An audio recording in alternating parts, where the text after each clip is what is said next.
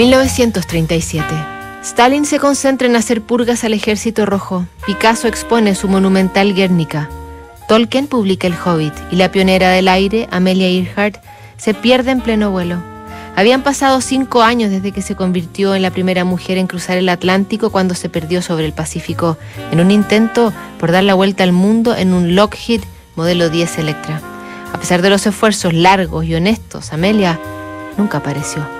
Habían pasado 20 días desde que se había perdido el rastro de la aviadora cuando su marido recibió una carta de una niña de 15 años llamada Alicia Kernat, admiradora de Amelia, que con su experiencia intentaba quizá aquietar la tristeza de George Putman. 23 de julio de 1937. Querido señor Putman, una alta y grácil muchacha salió de pronto de su avión y sonrió a los reporteros que se habían apostado para verla y contar sobre ella. Luego se dio vuelta y caminó hacia el hangar con su navegador y amigo. He visto a Amelia Earhart. El pensamiento impulsó un caudal de sangre a través de mi cuerpo. Un rato después, cuando estaba ella sola, corrí hasta ella para pedirle un autógrafo y sí, estaba ahí sonriéndome. Apenas con un suspiro le dije, me encantaría ir con usted en su viaje alrededor del mundo. Siguió sonriéndome, aunque muy seriamente me dijo, no va a ser fácil. Lo que quería era hablar con ella más que cualquier otra cosa en el mundo, así que decidí esperar a ver si podía encontrarla sola de nuevo. Me quedé mirando hasta que caminó hacia la salida. Corrí para alcanzarla. Le dije que quería ser como ella y le pregunté sobre sus planes para dar la vuelta al mundo. Su voz tan suave y agradable era música para mí. Las palabras que dijo las atesoraré mientras viva.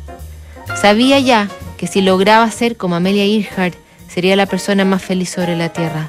Había soñado con ella muchas veces, pero resultó ser ella mucho más de lo que tan simplemente habían construido mis sueños. Y entonces, la tragedia del 2 de julio, cuando mi hermana me contó que Amelia había desaparecido, la miré fijo y algo me apretó fuertemente la garganta. Era imposible para mí que Amelia se hubiera ido. En todas las radios se mencionaba la esperanza de que la iban a encontrar. Cuatro días más tarde me operaron de apendicitis y lo único que quería escuchar era que habían encontrado a Amelia y que habría contado ella de lo sucedido. Los días siguieron pasando sin noticias de ningún tipo. Quería ahogar alarmada por no encontrarla. Quería volver a verla con todo mi corazón porque la sentía como una hermana. Si hubiera tenido un avión, sé que hubiera partido el día siguiente a buscarla yo misma en algún lugar. Si al menos hubieran encontrado alguna evidencia de que estuviera viva o muerta, podría yo descansar en paz. Siento que está viva y sé que nos necesita. Solo tengo 15 años y voy a la sección junior de high school en Glendale. Aquí, en las murallas sobre mi escritorio, tengo fotos de Amelia. Cada vez que las miro intento imaginar si está viva, qué estará haciendo. El mejor cumplido que me pueden hacer mis amigos es que me parezco a ella.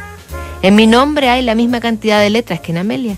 Mi más profunda esperanza es ser como ella de alguna manera.